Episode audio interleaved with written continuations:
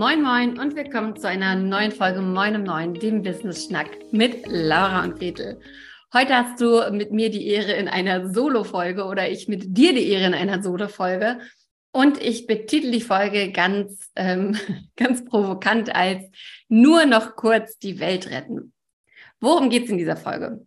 Es ist ja so, dass wenn Menschen bei uns unser Angebot nicht kaufen. Und da ist es völlig egal, ob ich ein Yoga, ähm, ein Yoga-Retreat anbiete, ob ich ein Coaching-Angebot habe, ob ich Social-Media-Experte, Expertin bin oder was auch immer. Wenn Menschen bei uns nicht kaufen, dann hat das meistens einen von drei Gründe, Gründen. Und der erste Grund ist, sie haben einfach keine Lust. Sie haben keine Lust oder sie vertrauen uns nicht ähm, und buchen deswegen unser Angebot nicht. Sie sehen vielleicht den Sinn darin nicht, ähm, sich damit zu beschäftigen oder sie möchten das Thema zwar bearbeiten, aber mit jemandem anderen, der nicht wir sind. Das ist der Grund Nummer eins, keine Lust. Der Grund Nummer zwei ist keine Zeit. Ähm, sagen also, hey, ich habe jetzt gerade keine Zeit dafür, ich möchte das gerne schon mit dir machen, aber nicht jetzt, vielleicht in drei Monaten, sechs Monaten, neun Monaten, nächstes Jahr, wann auch immer. Ähm, da kommt einerseits ins Spiel, dass es, wie ich ja immer ganz gerne sage, super wichtig ist, Follow-ups zu machen, also dran zu bleiben, sich irgendwo aufzuschreiben, wann sollte ich da nochmal nachhaken, was war der Grund, dass diese Person jetzt gerade nicht mit mir arbeiten möchte ähm, und wann sollte ich sozusagen Gewehr bei Fuß stehen und nochmal nachhaken, ähm, um da dran zu bleiben. Und den, ähm, den Deal oder den Kunden, die Kundin ähm, später zu sein. Und dann kommt Grund Nummer drei und der ist wahrscheinlich am häufigsten genannt, dass der Grund, ich habe kein Geld. Und ich finde es immer ganz wichtig, dass wir da bei dem Punkt mal klar haben, dass ich habe kein Geld in vielen Fällen, nicht in allen, explizit nicht in allen, aber in vielen Fällen einfach in a nutshell darum geht, zu sagen, es ist nicht meine Priorität, dieses Thema jetzt mit dir anzugehen oder mit dir zu arbeiten.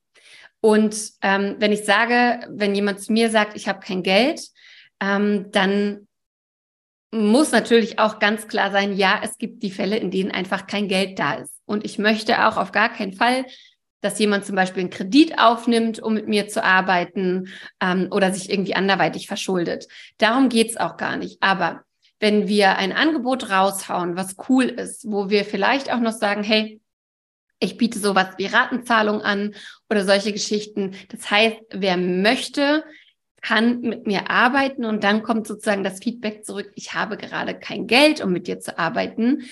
Dann können wir auch einfach sagen, ey, es ist auch so, dass es einfach gerade nicht die Priorität hat. Und das meine ich tatsächlich wertungsfrei.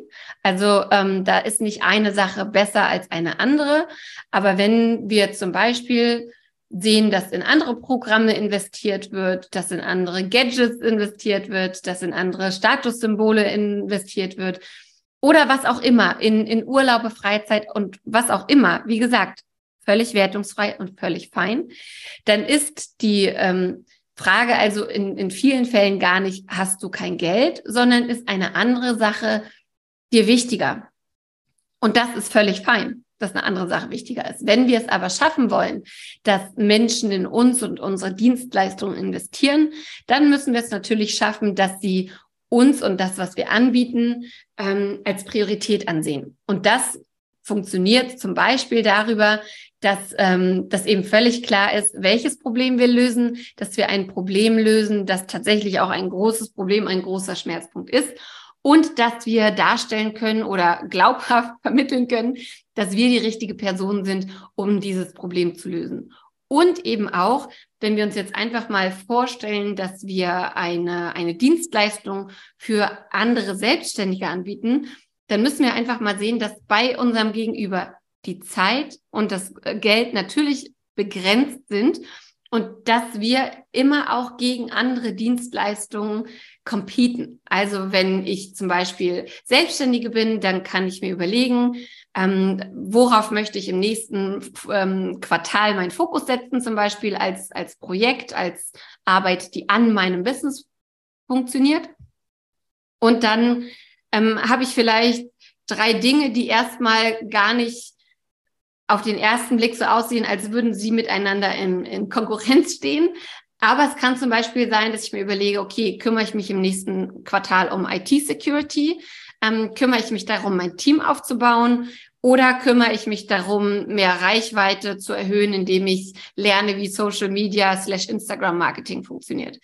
Und wie du siehst, es sind einfach drei sehr unterschiedliche Bereiche, die auf den ersten Blick nichts miteinander zu tun haben. Aber diese drei Bereiche wollen eben an meine Ressourcen ran und meine Ressourcen sind Zeit und sind Geld. Was ich immer ein bisschen spannend finde, und das erleben wir eben ab und zu auch mal in Vorgesprächen, wenn es um unsere Mastermind Smash It geht, ähm, dass wir als Feedback bekommen, ja, ich kann mir Smash It jetzt gerade nicht leisten, weil ich, weil mein Angebot noch nicht so richtig cool ist oder weil ich keine, nicht genug Kunden, Kundinnen habe. Aber wenn ich genug Kundinnen habe, wenn ich zwei, drei weitere Kundinnen gesigned habe, dann kaufe ich Smash It, dann buche ich eure Mastermind. Und das ist halt in, in so einem Moment ein bisschen, ähm, ich will gar nicht sagen absurd, aber es ist eben so ein Ding, wo ich mich dann auch frage, na ja, wenn du aber gar nicht weißt, was du verkaufst, wenn du gar nicht genau weißt, wie du Kundinnen seinst, wenn du gar nicht genau weißt, wie du Verkaufsgespräche führst, was ein guter Preis für dein Angebot ist und so weiter und so fort, dann darf das ja auch nicht die Voraussetzung dafür sein, um ein Programm zu buchen, in dem du genau das lernst. Nämlich, wer deine Zielgruppe ist, wie dein stimmiges Angebot aussieht, wie du kurzfristig Geld verdienst, wie du mittel- und langfristig Geld verdienst. Ne, das ist ein bisschen so, wie als würde jemand, der, ähm, der einen Zeitmanagement-Coach buchen möchte, sagen, ich habe jetzt noch gar keine Zeit, um dich zu buchen. Ich weiß noch gar nicht so richtig, ähm, wo ich dich hier unterbringen soll. Aber sobald ich meinen Kalender aufgeräumt habe und weiß, ähm, wie ich effizienter arbeite, mehr Struktur reinbringe und Dinge rausschmeiße aus meinem Kalender, sobald ich das weiß und Zeit für dich gefunden habe, buche ich dich dann auch. Also da siehst du vielleicht, das ist so ein bisschen, das ist so ein bisschen widersprüchlich und auch mit Absicht provokant ähm, jetzt formuliert von mir. Was ich nämlich wichtig finde, ist, dass wir unternehmerisch denken und dass wir da auch immer noch mal den Gedanken hinlenken zu sagen, okay, aber was passiert denn, wenn jetzt die nächsten drei oder sechs Monate nichts passiert?